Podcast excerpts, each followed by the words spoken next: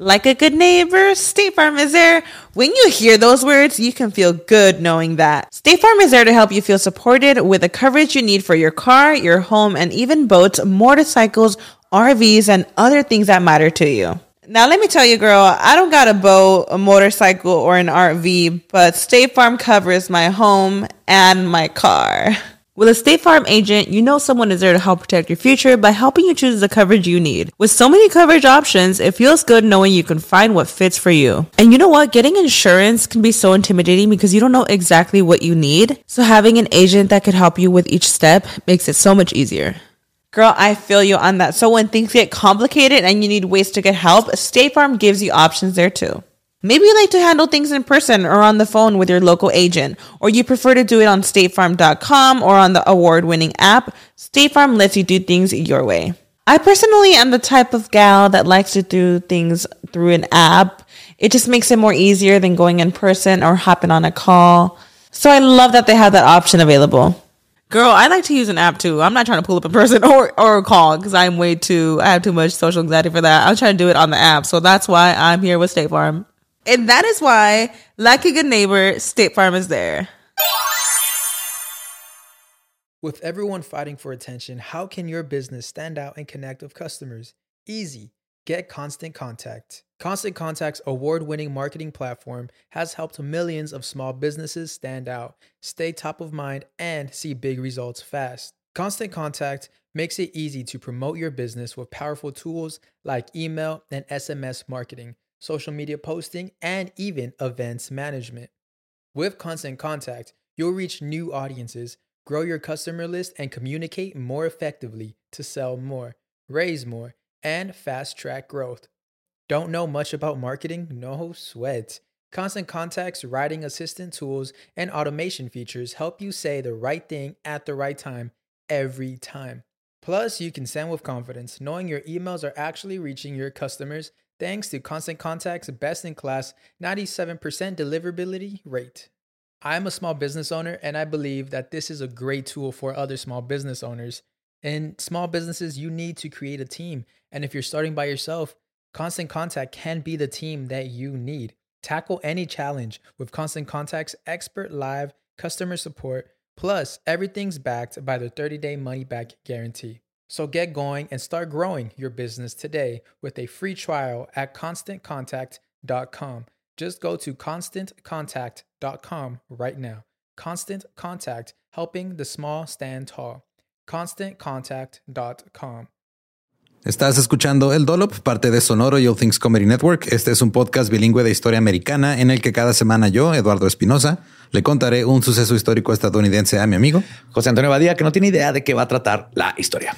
Eh, prometo que hay menos niños perdidos en esta. Excelente. No he, no he superado dónde están esos niños. Sabes que por ahí existe hijos de la welfare queen que no saben. Nomás terminaron que con se otra robó familia. alguien. Ajá, y- ya. Nadie sabe qué pedo. Pero bueno, eso ya quedó en el pasado. Ok, vamos a algo bonito.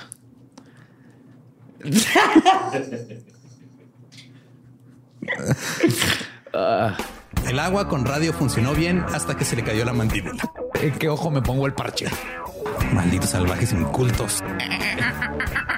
Pagaba 25 centavos a los niños de la localidad por cada perro o gato que le llevaran. No, espérate, ¿qué? El parque se hizo consciente, el parque probó la sangre, güey. Necesitaba- ¿De qué se va? Lo bueno es que nada más te trabas cuando lees, ¿verdad? Sí, sí, sí. —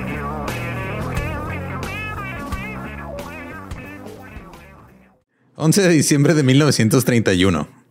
Chandra Mohan Jain nació en Kuchwada, un pueblo, lo dije mal de seguro, pero es un pueblo pequeño en la India. Era un estudiante de escuela talentoso, aunque algo rebelde. Se ganó una reputación como, como alguien muy polémico. Comenzó la universidad cuando tenía 19 años y era un discutidor tan fastidioso que lo corrieron. En su segunda universidad era tan fastidioso que le dijeron que no tenía que ir a clases, nada más tenía que ir a hacer los exámenes. Comenzó a hablar en público en una reunión de fe y continuó haciéndolo durante los siguientes 17 años. Obtuvo una maestría en filosofía y consiguió un trabajo como profesor en una universidad. Pero rápidamente le pidieron que se trasladara a otra universidad porque el vicerrector lo consideraba un peligro para la moralidad, el carácter y la religión de sus alumnos.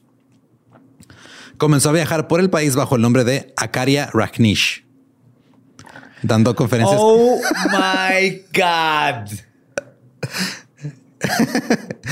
¿Estás bien? Sí. Ok. Dando conferencias críticas sobre el socialismo y Gandhi. Rajneesh pensaba que Gandhi era un reaccionario masoquista que adoraba la pobreza. También decía que India necesitaba capitalismo, ciencia, tecnología y control de la natalidad. ¿Sabes qué? Que metes al último, güey. Sí. Es que este, así yo soy súper fan de los cómics. Ah, qué chingón. Yo también. güey. También me gusta un chorro los autos Ah, clásicos. sí, Güey, los mejores. Sí, sí. Y pornografía de infantil. ¿Qué? Este, ¿eh? Así, así básicamente. Obtuvo seguidores leales, muchos de ellos eran comerciantes ricos y hombres de negocios, así que comenzó a cobrarles montones de dinero por consultas individuales sobre desarrollo espiritual. Luego comenzó campamentos y centros de meditación. Se hizo conocido como el gurú del sexo de la época porque hablaba de lo increíble que era el sexo. Que pues sí, tiene razón. Ajá. En 1970 comenzó a aceptar discípulos, pero los discípulos tenían que cambiar su nombre, empezar a vestirse solo de naranja y usar un relicario con una imagen de Rajneesh en todo momento. Sus seguidores comenzaron a crear cintas de audio que comenzaron a distribuirse en todo el mundo y su número de seguidores en el occidente aumentó. Comenzaron la terapia de grupo en su ashram o en su monasterio como fuente de ingresos. Estos grupos de terapia eran experimentales y permitían la agresión física y los encuentros sexuales entre los participantes. Hey, en arte, un chorro de taller experimental de arte. Ahí salen performance, ese tipo de cosas. Es la, es la mejor manera de hacer lo que se te hincha un huevo y justificarlo. Se te hincha un huevo porque te lo patearon o porque te pegaron algo. No, este está perfectamente el paralelo con Choco a Sahara Ajá, más o menos. hasta ahorita. En los informes de lesiones sufridas en sesiones de grupos de terapia comenzaron a aparecer en la prensa. En la prensa perdón. Eh, se descubrió que los grupos de terapia animaban a los participantes a ser violentos. Por ejemplo, un miembro prominente del ashram terminó con un brazo roto después de ocho horas de estar encerrado en una Eh, habitación. pero ya le arreglamos sus tres chakras. ¿Verdad, Hashim? Pero ¿de qué me sirven los chakras si no puedo mover la mano? Eh, estuvo encerrado ocho horas en una habitación con participantes de ahí mismo de la terapia, que todos traían armas de madera. La violencia cesó en enero del 79, cuando el ashram emitió un comunicado de prensa diciendo que la violencia, cito, había cumplido su función dentro del contexto general del ashram como una comunidad espiritual en evolución. Listo, ya madreamos a suficientes, ya me aburrí. Ajá, ya podemos hacer otra cosa. Vamos a jugar PlayStation. O tal vez alguien ya interpuso cargos y mejor quiero quitarme de problemas. Las personas que se graduaban del ashram se llamaban sannyasins. El uso de drogas entre los sannyasins comenzó a convertirse en un problema y algunos de los sannyasins occidentales pagaban sus estadías prolongadas en la India con prostitución y tráfico de drogas. Todo esto era aprobado por el ahora conocido como Bhagwan Rajneesh. Para 1981, el ashram de Rajneesh recibía 30 mil visitantes por año. La mayoría eran estadounidenses y europeos.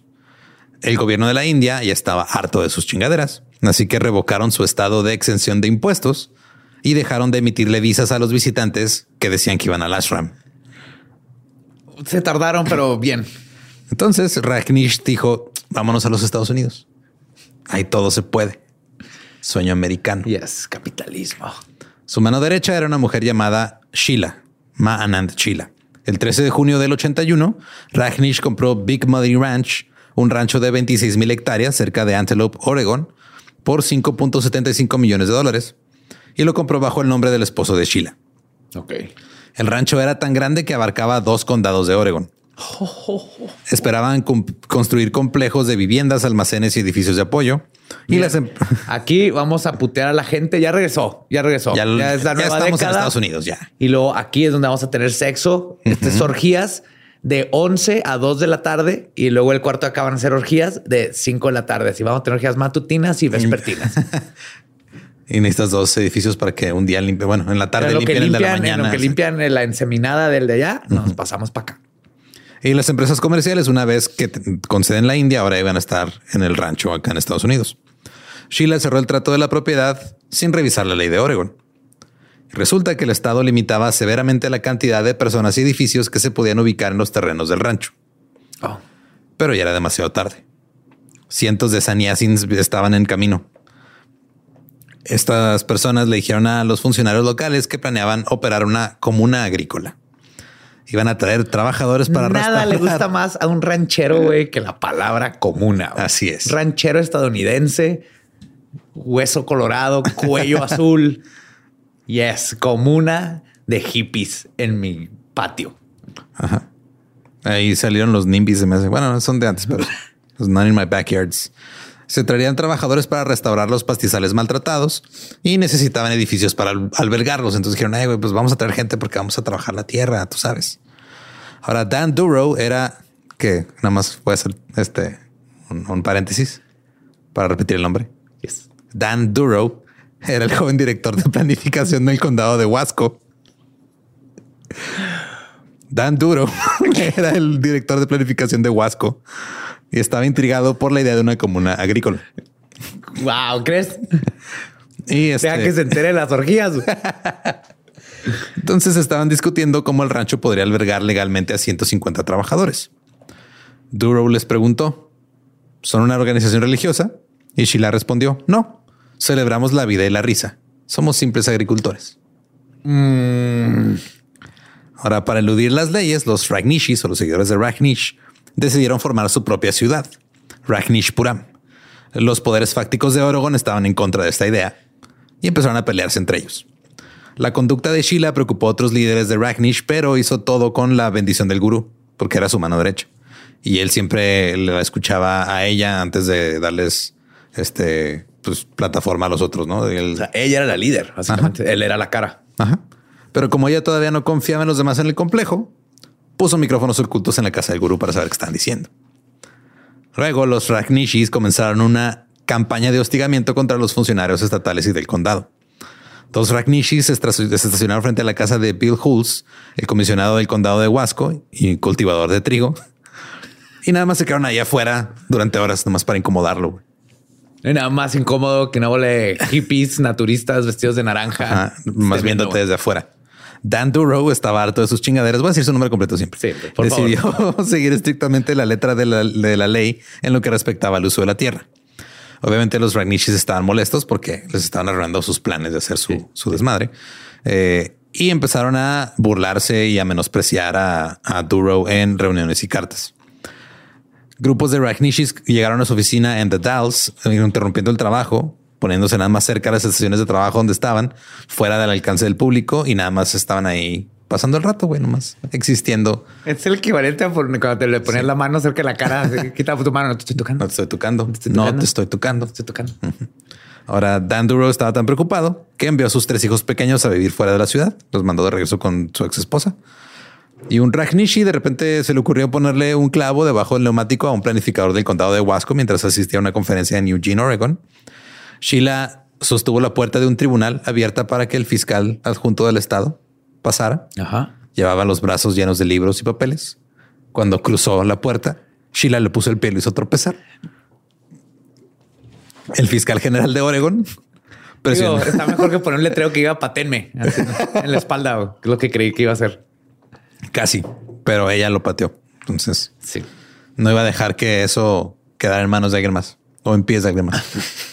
El fiscal general de Oregon presionó para que la ciudad de la secta fuera declarada ilegal, pero Sheila creó escuadrones secretos para atacar a los enemigos de la comuna. Por ejemplo, Ma Anant Puya. Puya era la sombra de Sheila y era enfermera. Las dos se habían vuelto cercanas desde su tiempo en la India y ahora Puya supervisaba el departamento médico del rancho.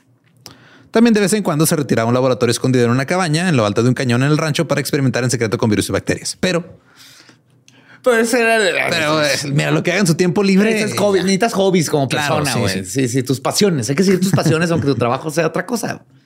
En el verano del 84, Puya aprobó su trabajo en el campo, entregando viales sin etiquetar a equipos de ataques secreto. Los equipos sabían o sospechaban que el líquido marrón que estaba dentro de cada vial era salmonela, que produce diarrea intensa y otros síntomas. Pregúntenle a Borre. Ajá, sí, sí. Lo que iba a decir. Ahora, durante meses fueron enviados a esparcir el veneno en The Dallas, la ciudad que estaba ahí cerca. Inicialmente esperaban enfermar a los funcionarios públicos que estaban interponiéndose en su camino. Esta mezcla de puya lo que hicieron fue Creo que es así como no es lo suficientemente malo. es, es lo que haría eh, unos niños de prepa en secundaria, en una película ochentera para vengarse del equipo de fútbol americano. Sí. Pero aquí, pues, este no era un equipo americano, eran un funcionarios públicos de, O sea, sí.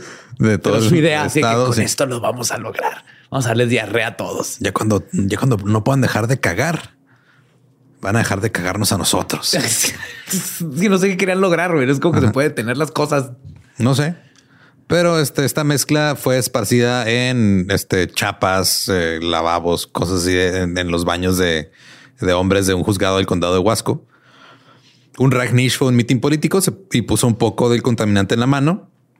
Luego este, se, vol- se volteó hacia una- un anciano que estaba sentado a su lado, le estrechó la mano para contagiarlo. Sheila también probó suerte usando esta contaminación. Es bioterrorismo, güey Sí, literal. llevando media docena de Ragnishis, incluida a Puya, a una tienda, eh, así, un, un supermercado, y les dijo, vamos a divertirnos un poco. El grupo se esparció por la tienda con Sheila yéndose a la sección de frutas y verduras y vertiendo un líquido marrón que traía escondido bajo la manga en un tubito en un vial. Oh my God. Si puede ser bien peligroso y más si le da un niño. Sí. Pero no hubo informes públicos de personas enfermas. No hubo ningún gran titular de diarrea destruye la ciudad. Así que Chila presionó a Puya para que encontrara una manera de hacer que esto fuera más tóxico y más efectivo. Qué pedo, puya. Yo quería, yo habíamos hablado de ríos, ríos, de Ríos de mierda. ríos de mierda por todos lados. O sea, como hidrante esta ciudad. ya habíamos comprado los paraguas y todo. Tú me prometiste un huracán de mierda y yo quiero un huracán de mierda. Casi al mismo tiempo, tres comisionados del condado de Huasco llegaron al rancho para hacer un recorrido. Se estacionaron afuera del centro de bienvenida de la comuna y subieron una camioneta comunal para su visita. Entonces, los bajaron de su vehículo, los subieron a otro y ya fueron a revisar qué onda. Cuando regresaron, el auto en el que llegaron tenía una llanta ponchada. Oh, no. Los Ragnishis dijeron, no se preocupen, aquí tenemos un lugar donde se puede arreglar. Tenemos, no sé si le dicen vulcanizadora o desponchadora, pero tenían una. Y les cobraron 12 dólares. Se los están chingando, güey. Ahora, mientras los comisionados Sí, le esperaban... va a poner harina a las pistolas para secarse el cabello, güey, a todas las esposas. ¿Qué, qué, qué- qué otras ideas tienen? güey? ¿Qué otras ideas? Uy, si llenamos Pringles, pero adentro güey, ponemos un resorte con un calcetín, güey, para que para cuando que lo los abres, asuste. ¡ah! como una víbora, güey. Eso está mejor que la idea de poner cubetas de agua en puertas entreabiertas. Mucho mejor, porque aparte, no, para que nos detenemos ahí, hay que ponerlo en todos los supermercados. Todos los Pringles van a ser víboras de tela en resorte. Mientras los comisionados esperaban bajo el ardiente sol de agosto, Puya se acercó y le ofreció a cada uno un vaso con agua. Ella no tenía nada que ver como con la recepción del lugar y estaba vistiendo su uniforme médico, lo cual hace que este gesto amable fuera un poco sospechoso, pero los hombres tenían sed y bebieron todo el agua. Esa noche, un dolor de estómago insoportable despertó al comisionado Bill Hulse. Corrió hacia el baño vomitando y fue ingresado en un hospital local. Otro de los comisionados del condado permaneció en cama en su cabaña, gravemente enfermo durante dos días, pero Hulse estuvo en el hospital cuatro días Oh. y los médicos le dijeron que si no hubiera acudido a, a obtener tratamiento, tal vez pudo haber muerto. Fuck, eso ya es intento de asesinato. Ajá. Puedes probarlo. Cuando se recuperó en su casa más tarde, concluyó que los Ragnishis lo habían envenenado y lo dijo públicamente. Obviamente ellos lo negaron. Pero los líderes de la secta esperaban que los repugnantes funcionarios públicos disuadieran futuras decisiones en contra de su operación. Mientras tanto, el gurú Rajnish estaba impulsando actos aún más extremos que esto. Quería que su gente obtuviera un puesto o, o incluso el control de la junta de comisionados del condado. Ajá. O sea, quería infiltrar al gobierno. Sí, sí, sí, ya, ya, su gente allá adentro. Como todo líder pacifista quiere infiltrarse un gobierno para matarlos Para a todos. Porque Ajá. hay que cambiarlo desde adentro. El sistema nomás se tiene que cambiar desde adentro. Sí. Espinosa, así es como funciona. Es como Peacemaker con diarrea. Es este voy a obtener la paz. No importa cuánta gente se va a cagar en sus pantalones. Exactamente. Ok. Este, un- una de, los, de las Ragnishi se despojó de sus ropas naranjas, se disfrazó como persona normal y se mudó a The Dalles con la intención de postularse para un cargo en el condado. Ahora, para que la eligieran, los Ragnishis tenían un plan en dos partes.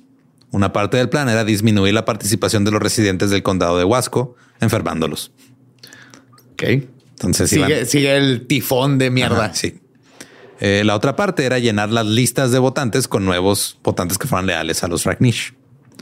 Así que para llevar a cabo la primera parte del plan decidieron atacar a la gente donde comían, los restaurantes de Dallas. Una mujer joven llamada Ma Anand Eva fue conducida a la ciudad deteniéndose en un restaurante tras otro, entrando y envenenando las barras de ensaladas. Puya realizó una misión separada, también portando una peluca, vestida con ropa de civil, vertiendo líquido sobre las barras de ensaladas de otro restaurante, y luego regresó a su asiento a terminarse su almuerzo. Wow. Que no comienza la de sabes, obviamente. Claro. Terry Turner, propietario de una tienda de muebles local, llevó a su esposa y a su hijo de dos años a un brunch dominical en un restaurante a las orillas del río Columbia. Disfrutaron de una comida informal, optando por la barra de ensaladas. Al otro lado de la ciudad, el policía estatal Rick Carton tenía el día libre, así que llevó a su esposa, a su hijo de tres años y a su bebé de cuatro meses a un restaurante del centro.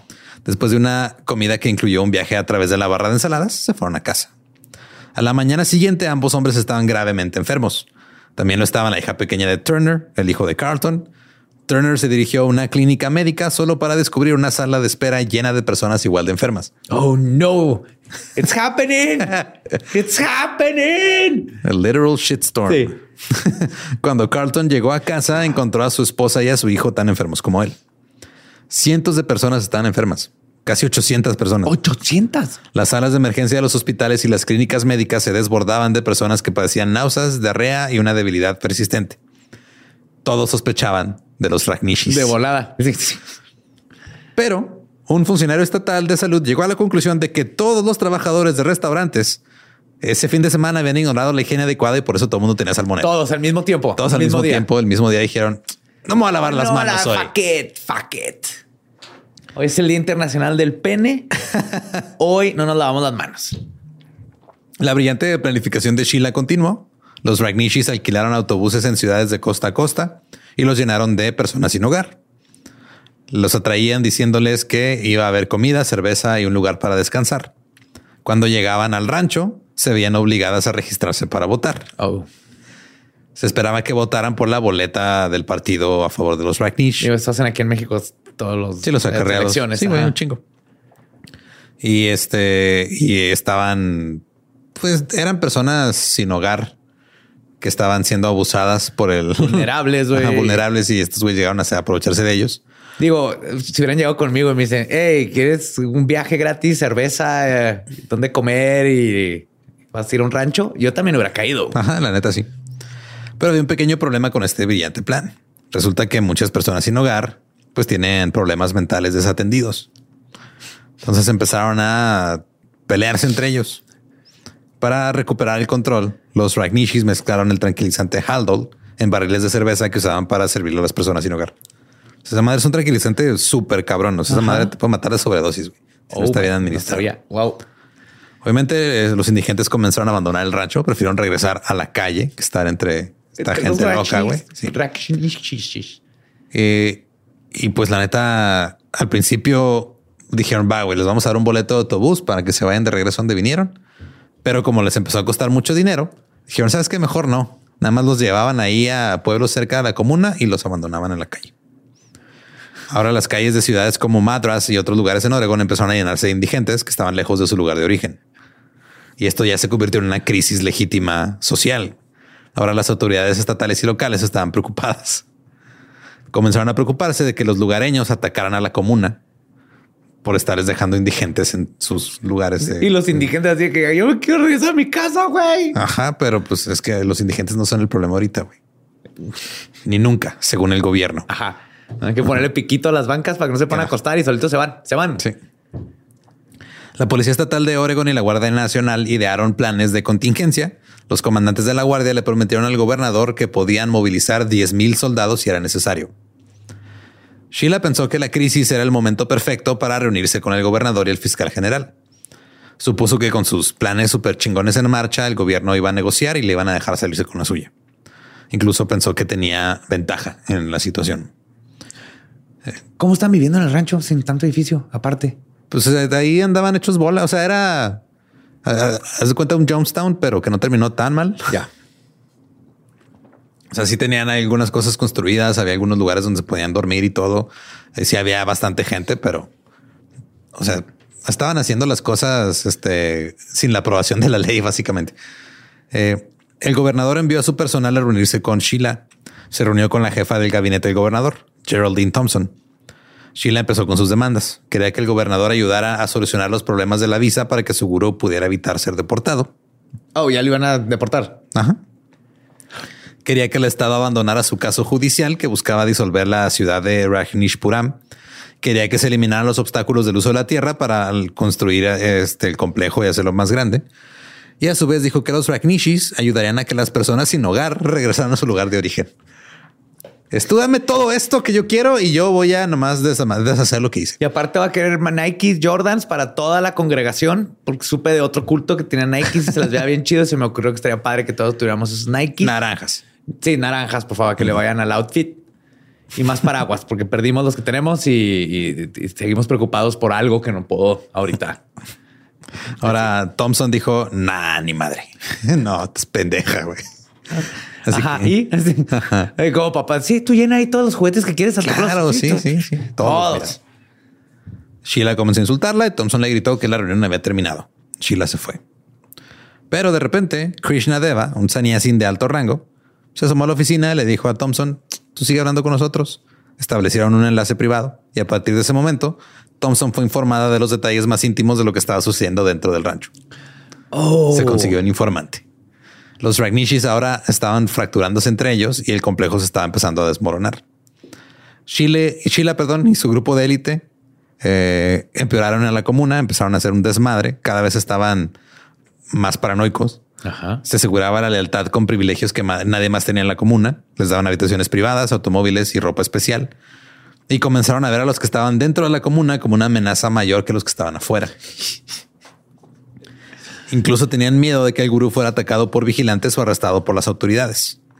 Pero en su mayoría tenían miedo de perder sus lugares especiales en la secta. Sí, claro, ya, eres el que invitan a la fiesta VIP. No quieres ser el que se sienta hasta atrás del. no, nadie quiere ser el que, se sienta atrás con el informante, güey. No, no, no, no. La gran mayoría de los saniasins de la comuna solo estaban viviendo su vida normal durante todo este pedo. Ellos no están enterados de todo el desmadre que estaba pasando. sembrando maicito. Ajá. Estaban haciendo su trabajo diario, algunos seguían meditando y estaban ideando una vida que pretendía ser un modelo global, un ejemplo a seguir. A la mayoría no les, no les caía bien Chila, les cagaba su paranoia. Muchos estaban muy avergonzados por todo lo que hacían público, pero no decían nada porque los escépticos o retadores eran castigados. Uno de los principales abogados de la comuna discutió con Sheila un día y de repente le dijeron, sabes que ahora tu trabajo es manejar esa excavadora. Ya no vas a ser abogado, güey. Vas a estar allá oh. escarbando. Los quejosos eran expulsados de la comuna, pero el problema con eso era que para llegar a la comuna en primer lugar tenían que haber vendido todas sus posesiones, donar su dinero a la secta y cortar lazos con familiares y amigos. Entonces no solo importaban indigentes, también los exportaban. Eh, también. Ahora, para finales del 84, Sheila y su pequeño grupo se habían vuelto completamente locos. Se sentían observados y escuchados por todas partes.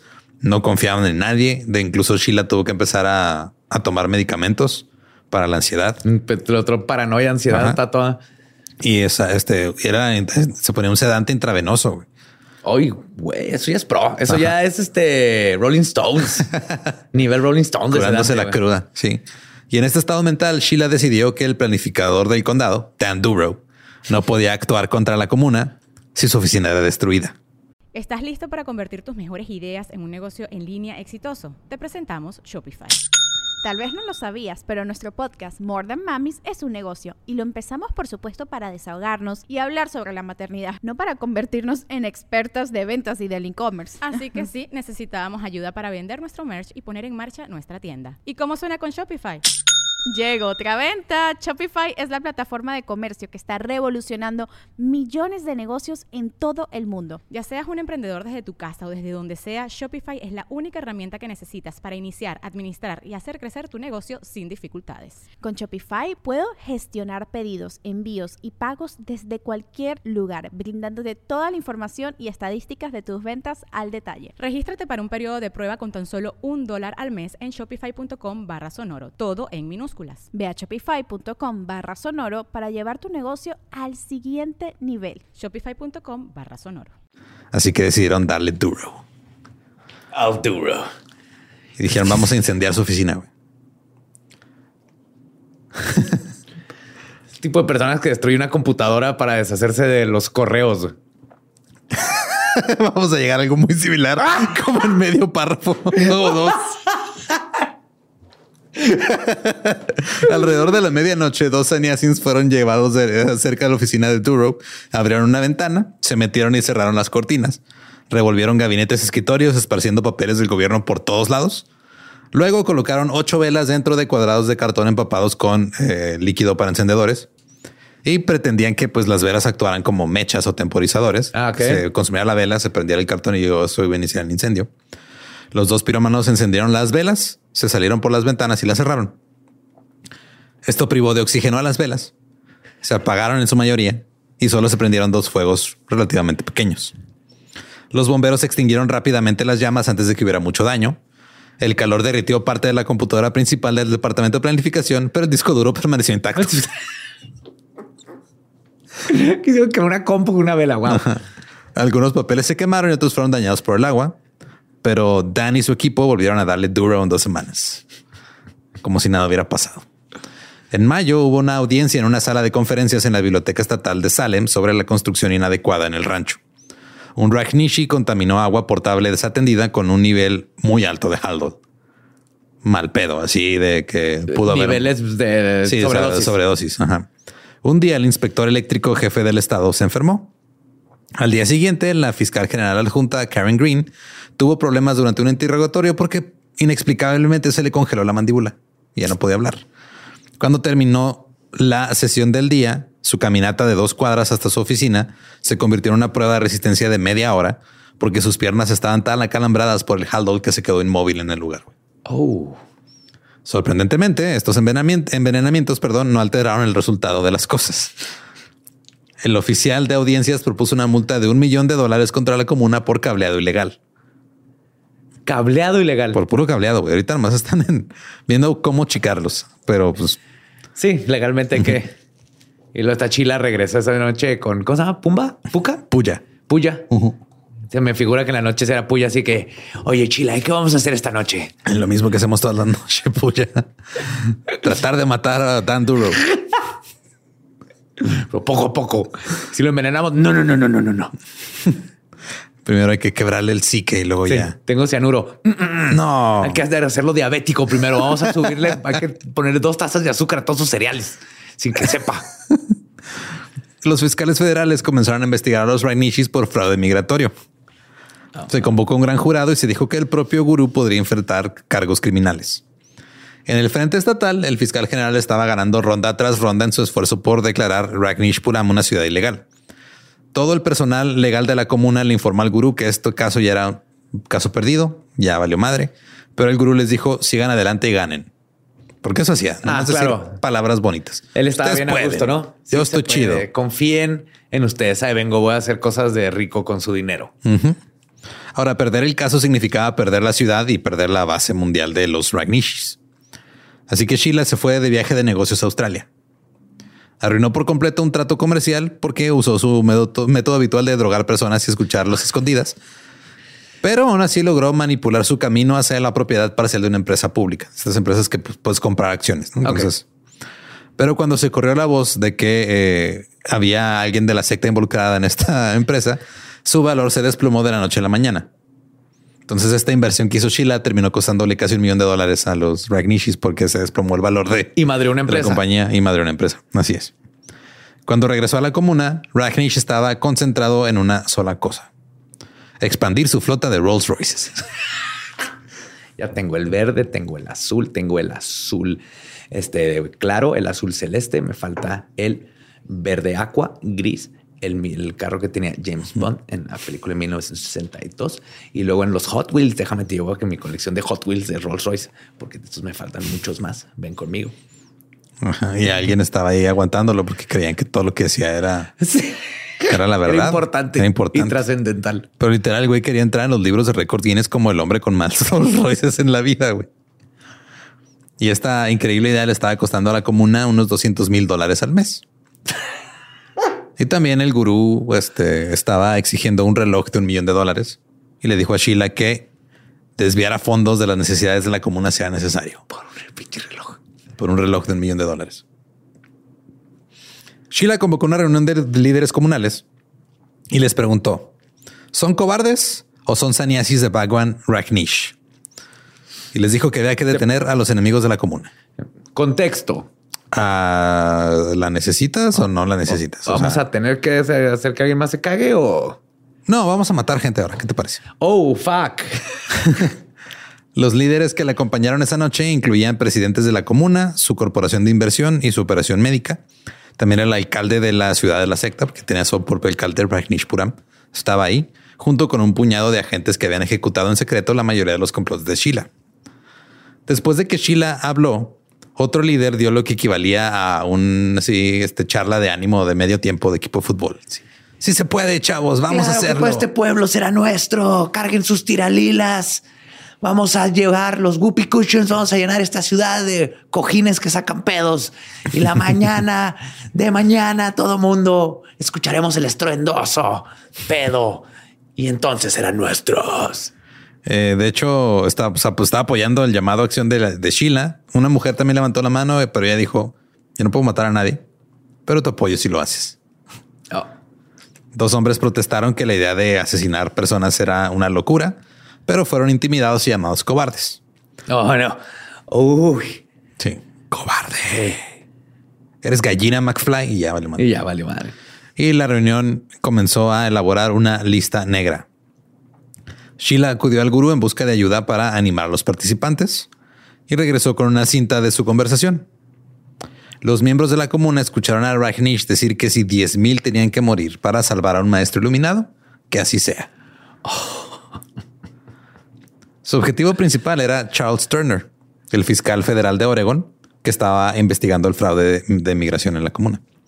Sheila probablemente sería acusada y pensó que si mataba a Turner, se iba a acabar la Ya, esto investigación. ni siquiera era por Raknish, era para salvarse su propio pellejo. Pues entre las dos, pero si era un pedo de no. Y aparte, o sea, creer que si matas a alguien vas a parar el proceso, pues no funciona así la ley. Pero Estábamos hablando con güeyes Ajá. que quisieron quemar emails. buen punto. Decidieron que la mejor manera de deshacerse de él era dispararle. Establecieron una casa segura en Portland que se convirtió en la base para estar siguiendo a Turner, explorar su casa y ver cómo podían matarlo. En una ocasión, dos posibles asesinos se sentaron en un McDonald's en el centro de Portland frente a la oficina de Turner y estuvieron ahí tomando café monitoreando sus movimientos y consideraron matarlo a tiros en el estacionamiento de ahí, pero no vieron una manera fácil de escapar. Así que dijeron, ah, luego vemos qué pedo. Dave Frontmeyer, el fiscal general del estado, también fue atacado. En la lista también estaba James Comini, un comisionado del condado de Wasco, que había criticado a los Ragnishis. Puya fue al hospital de St. Vincent una noche de verano del 85. A ponerle salmonera a las balas. casi, casi. Fue ahí al hospital porque ahí estaba eh, internado Comini porque se estaba recuperando de una cirugía de oído. Puya se llevó una jeringa para inyectar una mezcla en el tubo intravenoso de Comini que iba a detener su corazón. No, es como Kill Bill. Ajá. Pero cuando llegó a la habitación de Comini se dio cuenta que no tenía intravenosa, no estaba canalizado. Ay, güey, no es cierto. güey. Así que salió corriendo del hospital y se fue a un auto que estaba ahí esperando para huir con ella. A continuación, el grupo decidió matar a dos miembros del personal del gurú, su médico y su cuidadora. Sheila convenció a los demás de que ambos eran una amenaza para el gurú. Vivek, la cuidadora, eh, fue asignada como, pues, como objetivo Ajá. a Manant Eva y a, a Manant Su, que era la presidenta de la firma de inversión de la secta. Ambas salieron tarde una noche para encontrar a Vivek en su habitación. Llevaban un trapo empapado en éter para dejarla inconsciente. El plan era que Eva le inyectara una combinación letal de potasio y adrenalina. Pero no había intravenosa, Tuvieron que ir por puca a que le pusieron intravenosa. No te estás riendo, lo que quiere decir que lo que hicieron está más pendejo que lo que estoy diciendo. Continúa, por favor. No tuvieron la oportunidad de hacerlo porque no pudieron abrir la puerta trasera porque traían la llave equivocada. No, no. Un cerrojo de Walmart los detuvo Así a es. este par de hitmen. Sí, estas mujeres asesinas no traían la llave Ay, no, es que no se abre, comadre. No la abro, es que ay, no es se que- abre, jala. jala. Ay, no, ¿Se qué empuja o se jala? No, creo que se empuja. No, pues le, ya le empujé, ya le jalé, comadre. ¿Qué hacemos? No, pues hay que pedir la otra llave. Pues ay, pero qué pena. Pues, no, ya mejor vámonos a dormir. Para ya es tarde. Ya es muy tarde para andar matando personas. Esto, esto no es de Dios. Luego fueron a matar al médico del gurú, un británico. El intento se produjo la mañana del 6 de julio de 1985, cuando la comuna estaba llena de saniasins que visitaban por el Festival Mundial Anual de Rajnish. Durante un baile en la sala de conferencias, el médico estaba sentado en el suelo con las piernas cruzadas. Entonces una mujer llamada Ma Shanti Badra se inclinó sobre su hombro, le susurró al oído y de repente el doctor sintió un piquete en la nalga. La habían este, picado con una jeringuilla miniatura que estaba oculta por un pañuelo. Él volteó a ver a esta mujer. Dijo, ah, con que esto hemos llegado. Se puso de pie, salió de la sala de conferencias y fue trasladado en un avión al hospital de Bend, Oregon, donde tuvo que recibir tratamiento porque estuvo cerca de morir por inyección de adrenalina. Adrenalina. Sí. Este ataque fue un shock muy cabrón para todos porque hasta ahora, pues los episodios habían parecido bromas mal hechas de adolescentes o parecían ataques justificados en defensa propia. Esto ya fue un intento de asesinato ahí muy mal hecho, muy mal hecho. Pero ahora los Ragnishis casi habían matado a uno de los suyos. El gurú ordenó que Badra fuera interrogada y drogada para ser interrogada más tiempo, pero Sheila ignoró esta orden. Ahora, Yora Vidya, una de las principales ejecutivas de la comuna, se había peleado con Sheila en privado por los planes de asesinato. Sheila logró mantenerla leal. Solo tuvo que amenazarla con que iba a matar a su esposo. Ah, ya. Pero finalmente Vidya se llama diplomacia. Sí, claro, así funciona. Eh, ella, se, esta Vidia dijo, sabes qué, ya fue suficiente. Se dirigió a la habitación de Sheila. Estaba en una reunión ahí en su habitación, pero la interrumpió. Dijo, tiene que, esto tiene que parar. Ya no soporto esta charla de matar gente. Ya no lo soporto. Y luego se derrumbó al suelo llorando. Sheila le habló a Badra, que estaba en una habitación contigua, y le dijo, por favor, cálmala. Y Badra también explotó. Dijo, no va a matar a nadie. Ya estuvo. Ya. Ya.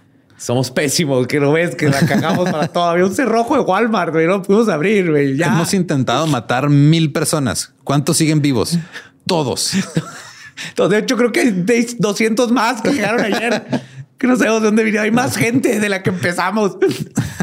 Intentamos darle salmonella a ese güey, le curamos el cáncer de colon. No sé cómo pasó, pero eso pasó. Ya los ya se llegó a un punto de inflexión. Ya este, pues ya no estaban haciéndole caso a los planes de asesinato ni nada. Eh, los complots terminaron, al igual que los demás trucos sucios. ¿Sabes qué les faltó a estos vatos? El SD, Un poquito. Es lo que tenía Manson y estos locos. Les faltaba hacer más loquita a la gente.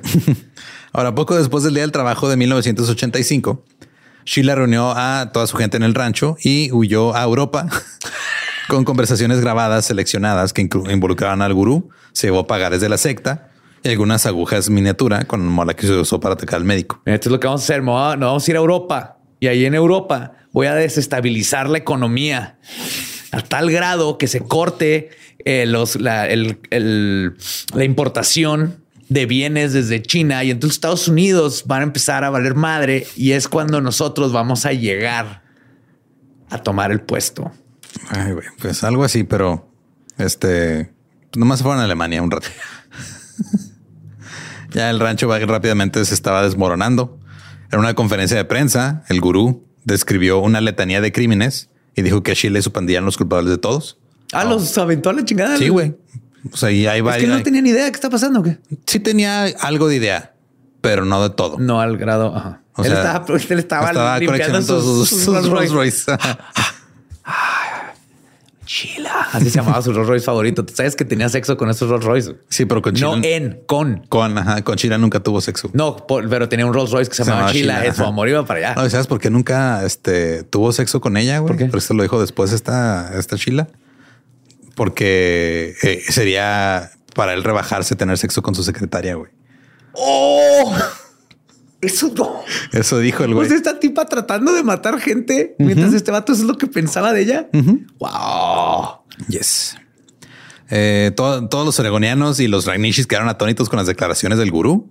Dos de los informantes más confiables de Sheila llegaron a acuerdos con investigadores estatales y federales. Uno de estos era el alcalde de Rajnishpuram y dieron largas declaraciones que tenían los investigadores asombrados el resumen de una de estas declaraciones que fue entregado durante ocho días era de 96 páginas. de complots y todo lo que estaba pasando ahí adentro, de todo el desmadre que traían. Dibujos en crayola. Sé que había muchos dibujos en crayola, así los de, de- como los planes. Algo así, Simón. Esta es la bala y le vamos a poner la salmonela a la bala.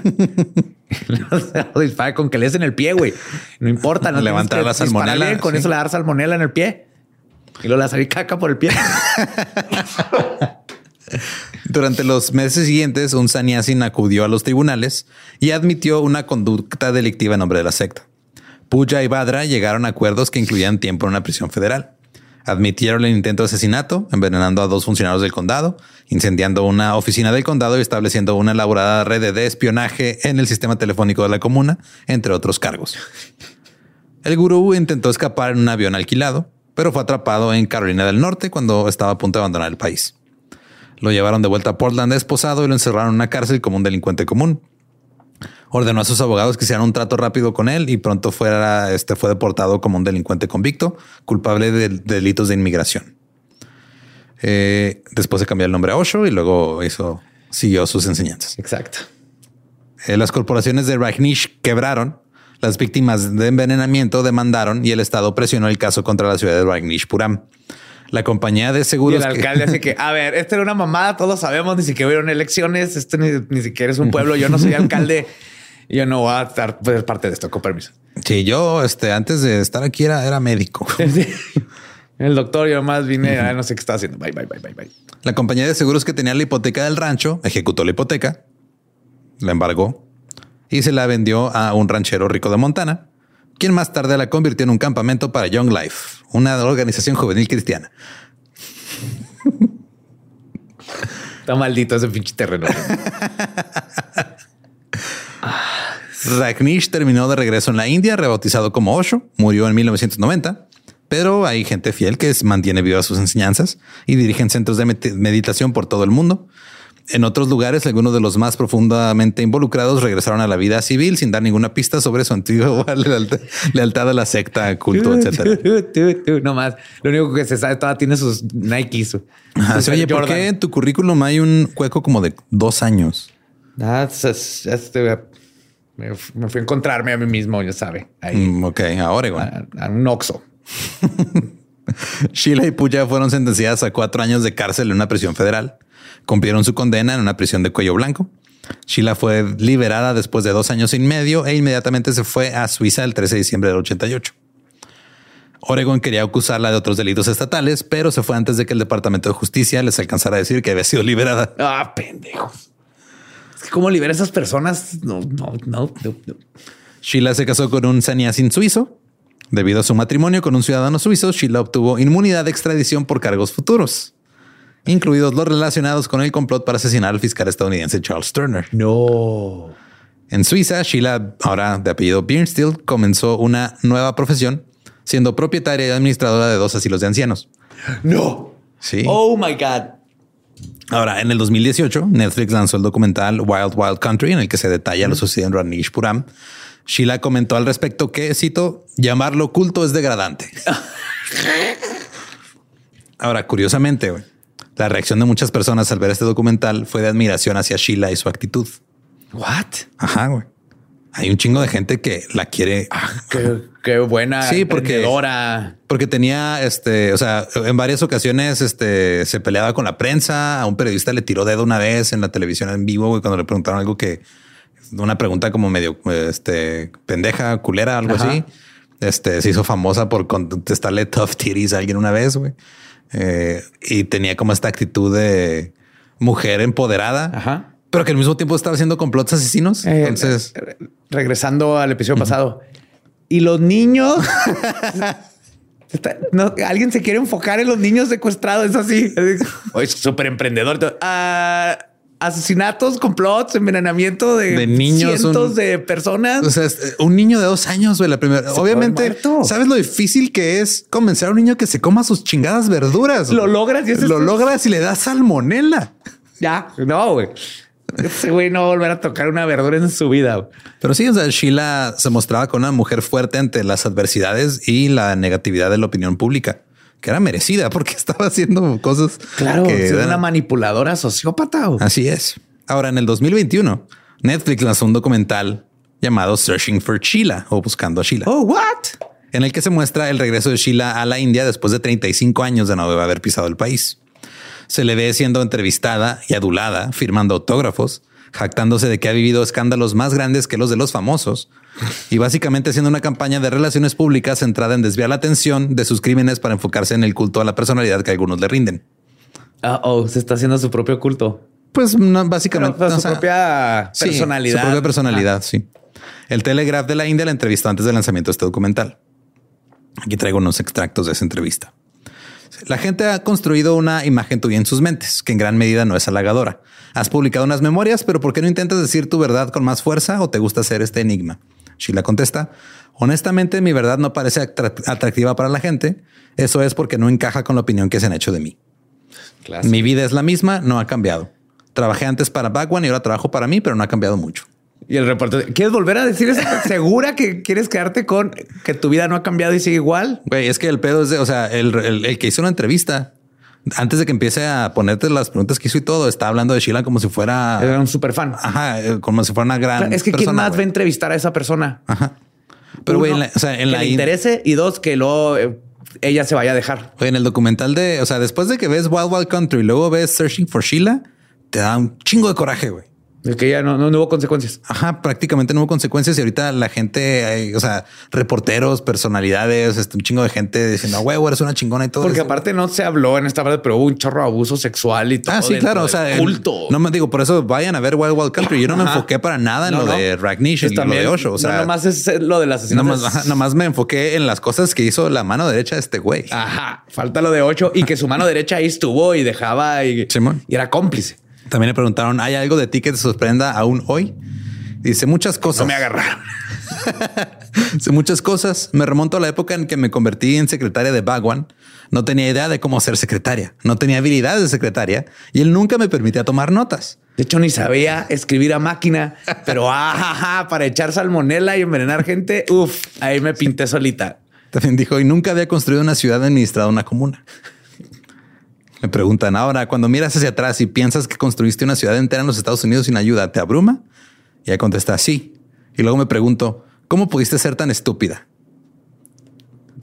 Cero arrepentimiento, güey, de lo que hizo, de no, nomás es... Ahí sí me mamé, me era mucho estrés, o sea... Sí, yo, yo, yo, yo, yo, yo. Y en el neta, o sea, dura como un poquito menos de una hora, güey. Y eh, lo produjo Netflix India y también se ve que el güey que lo produjo es mínimo la respeta un chingo. O sea, no sí, sé. sí, para nada es objetivo el.